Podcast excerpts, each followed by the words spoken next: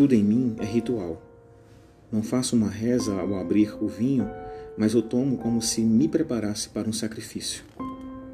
Já com a taça na mão, retiro o porta-retrato da mesa de cabeceira. Abro aquelas pequenas presilhas atrás e retiro a foto do artefato.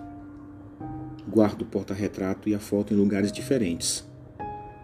Só então volto para a poltrona, cruzo as pernas, miro o horizonte cerrado. Só assim dou o primeiro gole e o ritual se inicia. Quem de nós vai derramar sangue?